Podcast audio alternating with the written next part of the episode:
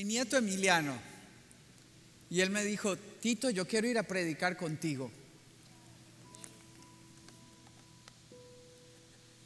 Él es mi destino. Él es mi mañana. Y yo tengo que entender que todo lo que yo decida hoy, todo lo que yo haga hoy, tiene que tener sentido de propósito en, función de un destino. Dios tiene destino para cada uno de nosotros. Para cada uno de nosotros Él ha preparado un destino.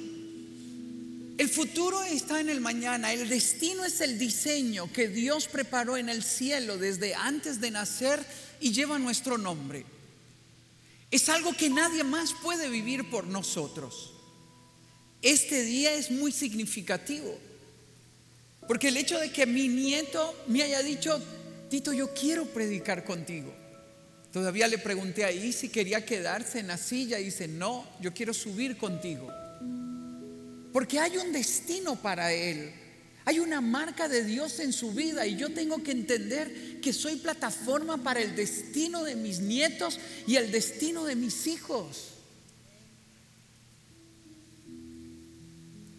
Dios conoce el final desde el principio, pero nosotros nos quedamos atrapados en el pasado, en los dolores, en las traiciones, en los miedos, en los complejos.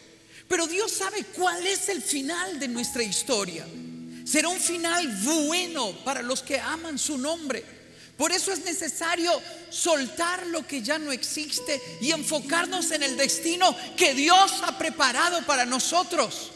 Hagamos todo lo que hagamos, hagámoslo con sentido de propósito, fijando la mirada en el destino. No lo conocemos, nunca nos será revelado completamente. Y muchos momentos tendremos revelación de Dios como pequeños destellos de lo que Él hará con nosotros. Pero déjeme llevarle a muchas escrituras que van a revelar a nuestras vidas cómo es que Él diseña nuestro futuro y cómo Él ve nuestro mañana. Isaías 46, 10 y 11. Yo anuncio el fin desde el principio, escúchelo. Yo anuncio el fin desde el principio, desde los tiempos antiguos, lo que está por venir. Yo digo, mi propósito se cumplirá y haré todo lo que deseo. Del oriente llamo al ave de rapiña y pienso en el ave alimentando a Elías allá en el desierto. De la tierra distante al hombre que cumplirá mi propósito. Lo que he dicho haré que se cumpla. Lo que he planeado lo realizaré. No depende de las circunstancias ni de mis miedos, depende del Dios de la historia. Esta historia nos improvisa. Nosotros pareciera que vemos circunstancias, cosas momentáneas, dolores presentes, mas Dios ve el plan completo. Desde antes de nacer, nuestro nombre, nuestra vida, nuestra historia ya se estaba escribiendo nos otorga cuidado, guía, protección, fuerza suficiente. Superaremos las circunstancias difíciles. Dios sabe cuál es la meta final de nuestra historia y actúa constantemente para que todo aquello que Él ha diseñado se cumpla. Te dará los recursos, vendrán como provisión de Dios para cumplir su propósito. Pondrá ángeles a tu lado. Él proveerá conforme a sus riquezas en gloria. Observe cómo lo dice Jeremías 29:11. Porque yo sé muy bien los planes que tengo para ustedes, afirma el Señor. Porque yo sé muy bien los planes que tengo para ustedes, afirma el Señor. Él los conoce, los conoce muy bien. Yo no. Es un misterio, está en el futuro, está en el mañana. Pero Él sí. Planes de bienestar y no de calamidad a fin de darles un futuro y una esperanza. Este es el propósito de Dios, que vivamos con sentido de destino y que vivamos con esperanza de que Él que conoce todos los planes se van a cumplir. No caminamos a la deriva. Pido a Dios que hoy renueve tus fuerzas, que hoy te llame a Él, Si nunca le has dado tu vida a Cristo, hoy al final te daré la oportunidad de que lo puedas encontrar, porque Él te ha estado llamando, te ha estado buscando. Basta ya de dar tumbos en nuestros miedos y en nuestros temores. Ha llegado el momento de escuchar la voz de Dios hablando a tu corazón, hablándote de destino, de mañana. Él es mi destino. Hace 30 años eran un sueño, eran un anhelo, un deseo. Y Helen y yo comenzamos a caminar para pedirle a Dios que Él lo cumpliera. Hoy Dios nos ha enviado a dos nietos, a dos nueras hermosas al lado de nuestros hijos. Dios tiene planes maravillosos para nosotros. Salga de relaciones que no le convienen. Aléjese de ambientes que le están alejando del plan de Dios. Busca aquello que te produce paz, esperanza, expectativa por el futuro. Incluso si pasamos por momentos difíciles que no entendemos, que no comprendemos, no se rinda. El final de esta historia no se ha terminado de escribir. Le pasó a José. A los 30 años, Dios lo llama a cumplir el propósito de él. Observe cómo Él se lo revela a sus hermanos en Génesis 50, 20. Es verdad que ustedes pensaron en hacerme mal, pero Dios transformó ese mal para bien, para lograr que hoy estemos viendo lo que hoy estamos viendo, salvar la vida de mucha gente. Pero la pregunta que surge, ¿fue fácil la vida de José? No, no fue fácil. Era el hijo favorito, era el menor de la casa. Era el hijo favorito, le compraron una túnica diferente. Su corazón era noble, solía escuchar los sueños de Dios y tenía sueños maravillosos. Sus hermanos lo odiaban, lo repudiaban. Allá en Génesis 35, 37, 5 al 8 dice, cierto día José tuvo un sueño y cuando se lo contó a sus hermanos, estos le tuvieron más odio todavía. Pues les dijo, presten atención que yo les voy a contar lo que he soñado. Resulta que estábamos todos en el campo atando gavillas. De pronto, una gavilla se levantó y quedó erguida, mientras que la de ustedes se juntaron alrededor de la mía y le hicieron reverencia. Sus hermanos replicaron, llenos de odio, de rencor. ¿De veras crees que vas a reinar sobre nosotros y que nos, nos vas a someter? Y lo odiaron aún más. Aún porque les contaba todos estos sueños. Sus hermanos vivían fornicando, sus hermanos vivían pecando y José revelaba lo que los hermanos hacían y se lo decía a su padre. Eso no le gustaba a ellos. Escúcheme bien, del nombre de cada uno de ellos corría, sangre real. Una tribu de Israel se levantaría de ellos. Sus nombres serían conocidos a través de la historia, pero ellos no lo sabían. Sin embargo, José tenía sueños vagos, extraños. El temor de Dios lo llevó. Lo vendieron como esclavo. Terminó en la última de la fila de los trabajadores de Potifar y como esclavo llegó a ser el segundo después de su amo. La esposa de Potifar se enamora de él, termina en la cárcel, llegó de último y terminó dirigiendo la cárcel. ¿Por qué? Porque él sabía que Dios tenía un propósito.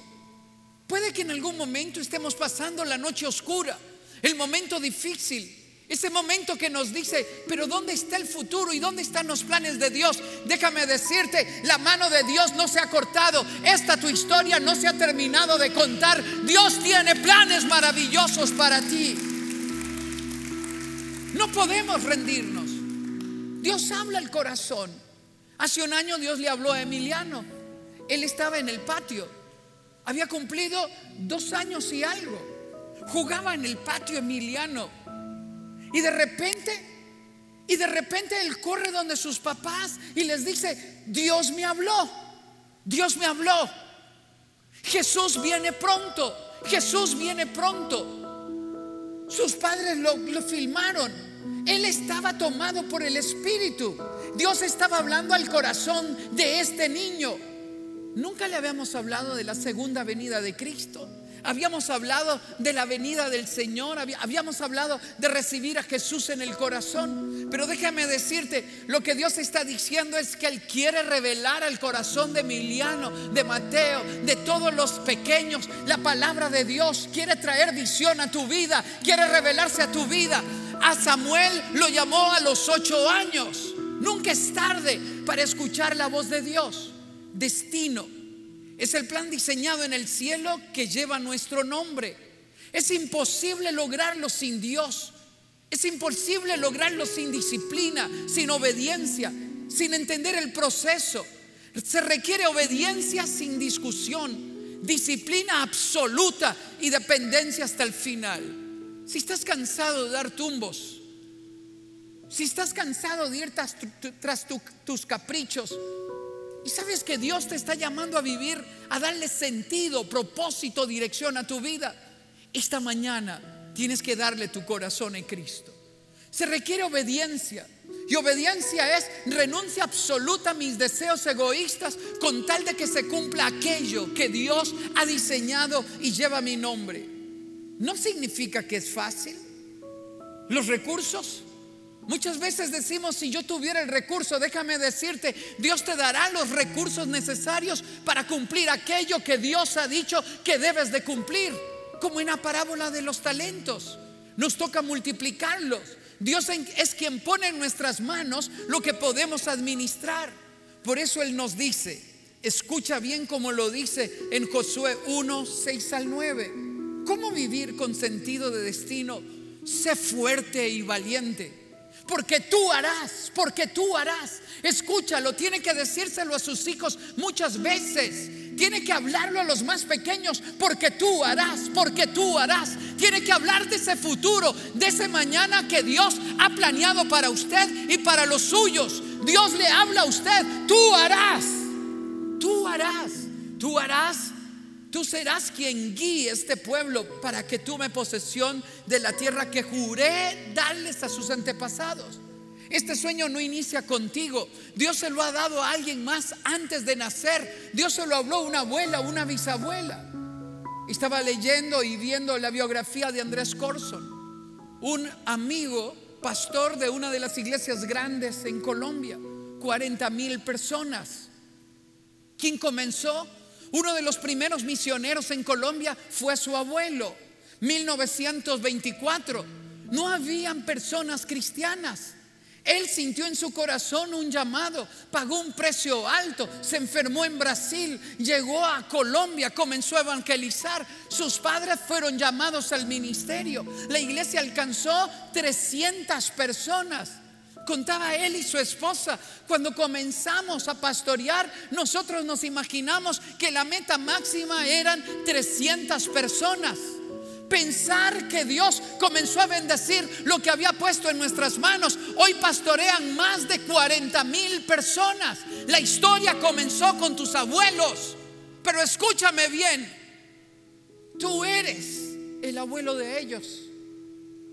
Te toca creer, pagar el precio soñar los sueños de Dios, vivir con sentido de propósito, porque posiblemente no me toque verlo a mí, posiblemente lo vea Emiliano, lo vea Daniel, lo vea Esteban, lo vea Mateo y todos los nietos que nacerán. Me toca a mí, a Helen y a mí abrir puertas. Alguien tiene que ser el Abraham en tu familia. Por eso el verso 7 dice, sé fuerte y muy valiente, no te rindas. En el nombre de Jesús he venido a decirte, no te rindas, no te rindas. Ten cuidado de obedecer la palabra, las instrucciones, no te desvíes ni a la derecha ni a la izquierda.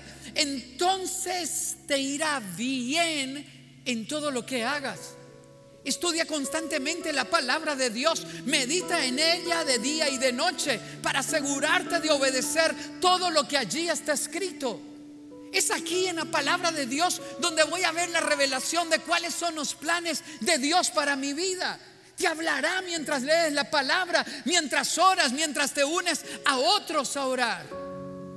Verso 9, mi mandato es, escúchalo y es tuyo, mi mandato es Sé fuerte y valiente, persevera aunque no veas, persevera aunque no, aunque no, no tengas fuerzas, sé fuerte y valiente, no tengas miedo ni te desanimes, te dice el Señor, porque el Señor tu Dios está contigo donde quiera que vayas. Él es nuestras fuerzas, nuestra suficiencia. La pregunta que surge, ¿qué nos detiene? ¿Qué nos detiene a nosotros? Nos detiene la angustia, el temor. El Salmo 31, 9 dice, tenme compasión, Señor, porque estoy angustiado. El dolor está acabando con mis ojos, con mi alma, con mi cuerpo. Ten compasión. Yo no puedo quedarme lamiendo mis heridas, mis temores, mis dolores. Tengo que levantarme y refugiarme en Dios porque esta historia no se ha terminado de construir, no se ha terminado de contar. El Salmo 119, 28 abre su corazón de angustia, se me derrite el alma. Susténtame conforme a tu palabra. Aunque sientas que tus fuerzas se agotan, el Señor te dice, no quedarás angustiado ni temeroso. Los lamentos ¿Ha conocido a la gente que dice, uy, qué terrible, hoy llovió, uy, qué terrible, hoy, hace calor, uy, qué terrible, hoy amaneció, uy, qué feo, es de noche? No tienen destino, no se queje de nada. Elimine los lamentos, la queja, comience a alabar, a ver, a vivir cada día con sentido de propósito, de misión, con pasión, con entrega. El Salmo 31 días dice, la vida se me va en angustias y los años en lamentos. La tristeza está acabando con mis fuerzas y mis huesos se van debilitando. No es el propósito de Dios. Aunque parezca que nuestras fuerzas se extinguen, vivamos apasionadamente cada día, cada instante. Porque la vida no lo determina en cuántos años vives, la vida lo determina en cuánto valor le das a tus días, cuánto significado les das a tus decisiones. La soledad. El Salmo 25, 16 dice, vuelve a mí tu rostro, tenme compasión, pues me, pues me encuentro solo y afligido. No nacimos para vivir solos. Dios nos hará habitar en familia. Dios sustentará tu vida cuando te congregues, cuando te reúnas con otros a orar. No nacimos para vivir en soledad. Abre la cortina, llama a tus amigos. Marta y María mandaron a llamar a Jesús tu amigo, el que tú amas, está enfermo. Jesús cuando tenía angustia llamó a Jacob, a Juan y a Pedro y les dijo, vengan, oren por mí, conmigo, estoy angustiado hasta la muerte. No es el propósito de Dios que caminemos solos. ¿Qué nos detiene? La amargura. Hebreos 12:15 dice, asegúrense de que nadie deje de alcanzar la gracia de Dios de que ninguna raíz amarga brote y cause dificultades. Observe cómo lo dice Job 25, 21, 25. Otros, en cambio, viven amargados y mueren sin haber probado la felicidad. ¿Quieres un consejo? Deja de odiar. Deja de vivir en el pasado, deja de vivir deseando vengarte. Renuncia hoy a todo espíritu de amargura que te ha detenido y está contaminando a los tuyos. Yo no sé qué nos detiene. Puede ser que el compararnos, puede ser que los complejos, puede ser que la envidia, puede ser que el orgullo.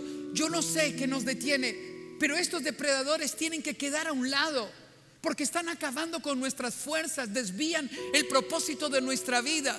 Puede ser la lujuria, puede ser una relación errónea. Si sientes que no tiene destino, encuentra tu camino, consagra tu vida a Dios y dile, aquí estoy. La fe nos hace caminar y ver el futuro con esperanza. Déjame repasar algunos textos para fortalecer tu fe. Isaías 59, 21 dice, en cuanto a mí, dice el Señor, este es mi pacto con ellos. Mi espíritu que está sobre ti, observa el destino. Mi espíritu que está sobre ti y mis palabras que he puesto en tus labios no se apartarán jamás de ti ni de tus hijos, ni de tus descendientes desde ahora y para siempre, dice el Señor. Estamos en deuda con ellos, con esta generación que viene detrás de nosotros, que toma nombre en nosotros. Por eso no viva la ligera, no viva el capricho, no viva el antojo, viva con sentido de destino. Vea cómo lo dice 2 Corintios 4:13. escrito está. Creí y por eso hablé. Creí y por eso hablé. Con ese mismo espíritu de fe también nosotros creemos y por eso hablamos. Hable palabras de fe. Anuncie lo que Dios va a hacer, aunque no se vea claramente. Cámbiese de nombre como Abraham, como Abraham lo hizo con Sara también. Comience a caminar tras ese propósito que tiene su nombre. Nunca caminaremos solos, lo dijo Jesús. En Juan 15, 16 dice, y yo pediré al Padre y Él les dará otro consolador, otro consolador para que los acompañe siempre, todos los días, en la cama, en el baño, en el trabajo, en el auto, en el bus, donde quiera que esté, Él nos acompaña siempre. No caminamos a la deriva. Muchas veces no se observa nada en el horizonte. A veces las circunstancias parecen adversas. Dios está puliendo tu carácter y preparando tu corazón. A Moisés lo llamó a los 80 años, cuando lo había pulido en el desierto por 40 años, tostando su piel, formando su carácter, moldeando su vida. A José y a María Dios le proveyó para que fueran a refugiarse a Egipto. A David y a Salomón Dios les proveyó para construir el templo. A Esther Dios la preparó para ser la reina en medio de la esclavitud. Déjame decirte, todos los planes de Dios se cumplirán a pesar de las circunstancias que vivimos. Hay quienes critican a los demás. No los escuche. No escuchen si le dice, usted no puede. No, le, escuche si le dicen, usted no tiene influencias. No escuche si le dicen, mira tu origen. No escuche si le dicen, no escuche eso. Simplemente se envidia. Usted camine para el Señor. A Jesús mismo Muchas veces lo criticaron y luego de hacer un milagro lo llevaron al monte para tirarlo hacia un barranco. Jesús dijo, no es mi hora. Dio media vuelta y caminó entre ellos. Ignore la crítica de los demás, porque déjeme explicárselo bien, porque no nos lleva a ningún lado. Los obstáculos desarrollan carácter y son plataforma para lo que sigue. Dios nos llama al centro de la historia él ha diseñado una historia para nosotros, vívala. Nos escogió desde antes de nacer, le escribió día a día. Déjeme hacer este pequeño recorrido para bendecir su vida y reafirmar este principio. El Salmo 139, 16 y 17 dice, tus ojos vieron mi cuerpo en gestación. Dios, todo estaba ya escrito en tu libro. Todos mis días se estaban diseñando aunque no existía uno solo de ellos. Cuán preciosos, oh Dios, son tus pensamientos, cuán inmensa es la suma de ellos. Todos tus días se diseñaron antes de nacer. Yo quiero retarte, no vivas otra historia. Nunca Dios va a torcerte el brazo, pero yo no quiero vivir otra historia, yo quiero vivir esa, la que lleva mi nombre, la que fue contada en el cielo, la que se escribió desde antes de nacer. Sobre la vida de Emiliano hay una historia, días maravillosos que se van a cumplir. Dios enviará ángeles cerca de él, lo ungirá con su espíritu, con los dones, con la gracia. Oramos para que el espíritu de Dios lo llene, lo bautice desde esta corta edad y comience a revelar a su vida desde ahora lo que él llegará a ser en el futuro. Mas desde ahora, él tiene que tener hambre y sed de oír a Dios. Ahora lo miramos alabar y glorificar a Dios y exaltar a Dios. Es a tu lado como crecen nuestros sueños. Es por ellos. Jeremías 1, 4 y 5. La palabra del Señor vino a mí. Tiene que ser revelada a tu vida. Tiene que hablar contigo. Antes de formarte en el vientre, ya te había elegido. Antes de formarte ya te había dado razón, propósito, dones, inteligencia circunstancias que se cumplieran estas cosas que te digo. La palabra del Señor vino a mí, tiene que venir. Antes de formarte en el vientre, te había elegido. Antes de que nacieras, ya te había apartado, te había nombrado profeta para las naciones. Si no, si no te es revelado, caminarás dando tumbos. Y crees que vas a la deriva, al antojo de las circunstancias. No, ninguna circunstancia sobra antes de formarte en el vientre, ya te había elegido, tiene tu nombre. Dios quiere erradicar de nosotros el temor y por eso nos afirma. Lo dice, lo dice Jeremías 1, 6 y 7. Yo le respondí, ah Señor Dios mío, soy muy joven y no sé hablar. Todos hemos tenido pretexto. Yo decía, yo soy de Cañas, de Guanacaste, el hijo de Toño y Adela, no puede ser. No era el más inteligente de mi clase. ¿Cómo me estás llamando, Dios mío? Yo le respondí, Señor, yo soy muy joven, no sé hablar. Pero el Señor me dijo, no digas, soy muy joven. Elimina las excusas, porque vas a ir a donde yo te envíe y vas a decir todo lo que te ordene. A ti te digo, no temas a nadie, yo estoy contigo para librarte. No temas a nadie, yo estoy contigo para librarte. Lo afirma el Señor. No temas. Wow. ¿Cuántas veces he necesitado escuchar esta palabra? Observa lo que dice el Salmo 139, 5. Tu protección me envuelve por completo me cubres con la palma de tu mano. Camine ahí. Yo no quiero ir a otro lugar. Yo quiero caminar cubierto por la palma de la mano del Señor. Yo quiero estar ahí en el hueco, en, en la seguridad que me da estar en sus brazos. Una de las cosas que disfrutamos con nuestros nietos es cuando vienen, nos abrazan, se recuestan en nosotros. No hay lugar más seguro que en los brazos de papá. No hay lugar más seguro que en los brazos de mamá, pues refúgiate en los brazos de Dios. Él está contigo y no te dejará. Él es tu protección. Isaías 30, 21 te lo dice a ti. Esto es por si te desvías. Esto es por si te extravías. Y si te desvías a la derecha o a la izquierda, oirás una voz detrás de ti que te dirá, por aquí es el camino, vayan por aquí. Te buscará donde quiera que vayas, aunque sea oscuro el lugar, aunque sea tenebroso, aunque sea equivocado. Él no tiene problema de enviar ángeles para hablar a tu vida, para marcar tu existencia. Por eso en el nombre de Jesús, si te han invitado este día y Dios está hablando a tu corazón, déjame decirte, te está llamando por nombre. Observa Isaías 30, 21. No, vamos a ir adelante. Isaías 45, 2 y 3. Esto es tuyo. Es Dios hablándote cómo prepara el camino. Marcharé al frente de ti. Allanaré las montañas, los imposibles, los momentos difíciles.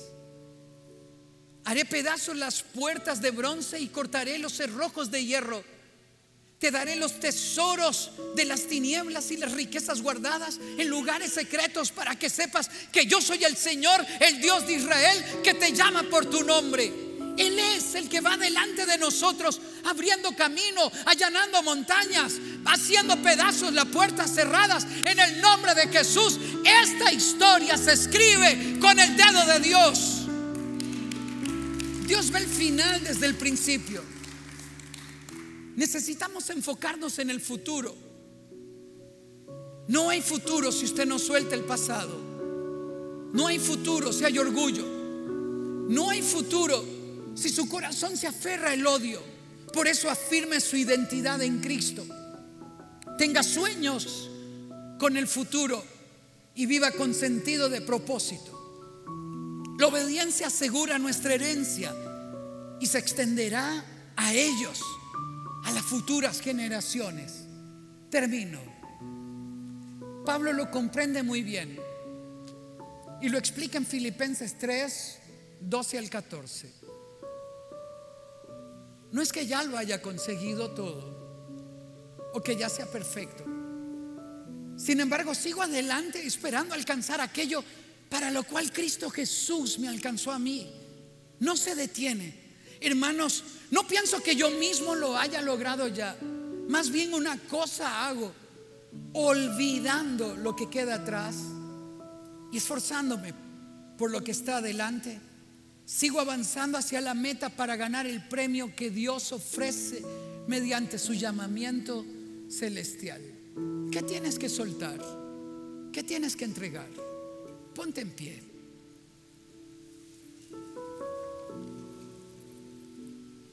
Cierra tus ojos.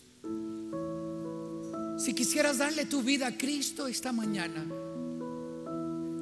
si quisieras invitarlo a tu corazón y decirle, Señor, quiero dejar de dar tumbos, quiero correr tras un destino de eternidad, llena cada rincón de mi alma, perdóname y sálvame. Siguiendo el protocolo de un metro ochenta, yo quiero invitarte a que salgas de donde estás y vengas adelante y le des tu vida a Cristo si nunca lo has hecho o has estado lejos. Si necesitas hacerlo, hazlo. Si necesitas correr por tu vida, darle rumbo a tu vida, dirección a tu existencia, sal de donde estás y ven, ven aquí adelante, en un acto de entrega, de dedicación, de decirle, Señor, quiero terminar con mis miedos, mis temores, soltar mi pasado y lanzarme hacia el mañana. Si alguien necesita hacerlo, si necesitas hacerlo, esta mañana es tuya. Si alguien más necesita hacerlo, pasa. Pasa adelante, hija, pasa adelante. Si alguien más necesita hacerlo, pasa. Deja en la distancia. Pero este es tu momento. Si te has cansado de correr sin rumbo, sin sentido, y quieres darle tu vida a Jesús, hazlo esta mañana. Dile, Señor, aquí estoy. Si alguien más necesita hacerlo, hazlo. Si estás luchando en tu corazón, déjame decirte, no tienes que ser perfecto, solo obediente. Deja que Él lave tus faltas.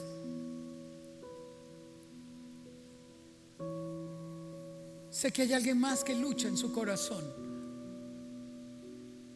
Si hay alguien más que necesita pasar, hazlo. Escapa por tu vida. Dale dirección a tu existencia. Dile, Señor, aquí estoy. Aquí estoy.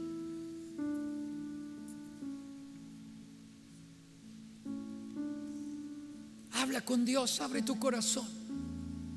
Juntos, la iglesia y los que están aquí adelante, vamos a hacer juntos esta oración audiblemente desde el fondo de nuestro corazón, Señor Jesucristo. Señor Jesucristo, dilo conmigo, Señor Jesucristo, te reconozco como mi Salvador personal. Perdona mis pecados. He pecado contra el cielo y contra ti. Perdóname. No soy digno de ser llamado tu hijo, mas hoy te entrego mi corazón y te recibo como mi Padre eterno. Y te doy gracias por aceptarme como soy. Padre, bendigo cada persona que hoy entrega a ti su vida. Les bendigo en tu nombre, llénales con tu espíritu. Permíteles crecer como discípulos tuyos, incorporarse a la iglesia, crecer como uno que te sirve apasionadamente. Haz tu propia oración. Iglesia, hay propósitos de Dios con esta iglesia. Hay propósitos de Dios con tu vida. Hay propósitos de Dios con tu familia en el futuro. Y tú eres el eslabón presente de una historia. Si quieres consagrar tu vida como Jeremías, como José, como Esther, como Daniel, como María. Dile, aquí estoy, Señor. Cumple en mí tu propósito, Dios mío. Elimino la queja, la protesta. Elimino todo aquello que me consume mis fuerzas y me entrego apasionadamente en alcanzar aquello para lo cual me has llamado.